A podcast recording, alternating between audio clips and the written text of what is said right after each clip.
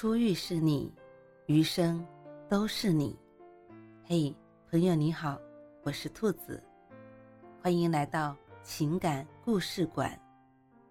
在这寂静的夜里，愿兔子的声音能够陪伴你，温暖你。兔子与你在一起。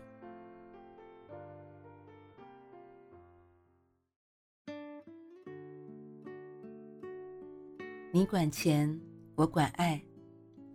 阿玲是个聪明能干的女孩，结婚没多久就把老公发工资的日子摸得一清二楚。那天，老公下班回家，刚进屋，正在厨房切菜的阿玲举着菜刀就冲了出来，笑眯眯地问：“今天发工资了吧？”她吓得连忙后退两步，指指她手里的菜刀说：“你的样子。”不像是要跟老公要工资，倒像是一个敲诈勒索的不法分子。他红着脸把菜刀送进厨房，再冲出来，一把夺下他手里的工资卡，眉开眼笑地对他说：“这个月的零花钱我从微信转给你。”他觉得委屈，想从前没进围城的时候是何等的潇洒，发薪水的时候叫上哥们朋友去饭店吃一顿。看看现在，虽说是有老婆的人了，却甚感凄凉。钱不能随便花，客不能随便请，烟不能随便抽，就连老婆过生日，为了讨好人家，悄悄地买了一束玫瑰花，竟然被他教育了半个月，被老婆管得死死的。花钱要申请，请客要批示，想打工资的主意，显然门儿都没有。拜金老婆根本不给他机会，他一介书生，毕业后的工资仅够养活一家老小，偶尔在报纸副刊上发表一篇豆腐块的小文章，收到几十块润笔酬劳。本想在老婆面前显摆一番，可是又怕见钱眼开的老婆把这笔小钱也收了去，所以只好忍住不说。没成想。单位裁员，他下岗了，没有了工资来源，正担心拜金老婆会不会也把自己裁员时，老妈又生病住院了。他每天装模作样的夹着包去上班，到了发工资的日子，愁得跳海的心都有了，抱着一副豁出去的心态回到家，老婆把手伸到他面前，他没好气地说。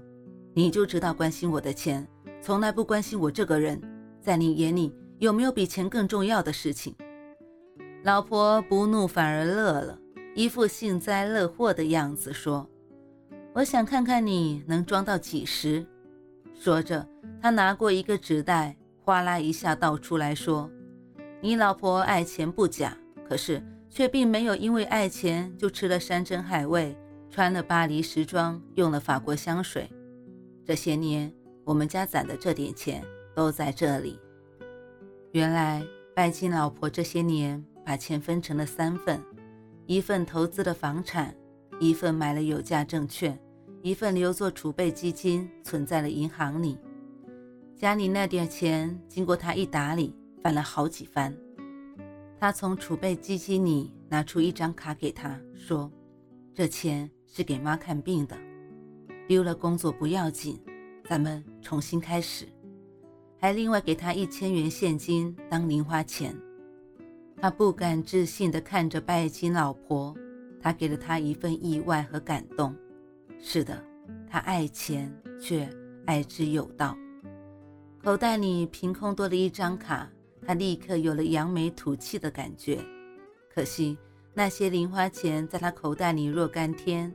一分也没有花出去，最后他只好把这些钱连同写稿偷偷摸摸攒起来的私房钱一并交给了拜金老婆。他心想，回家有可口的饭菜，衣柜里有干净的衣服和袜子，茶叶罐里有喜欢喝的铁观音。衣来伸手，饭来张口，还要钱干嘛？管钱多累啊！还是让老婆。折腾去吧。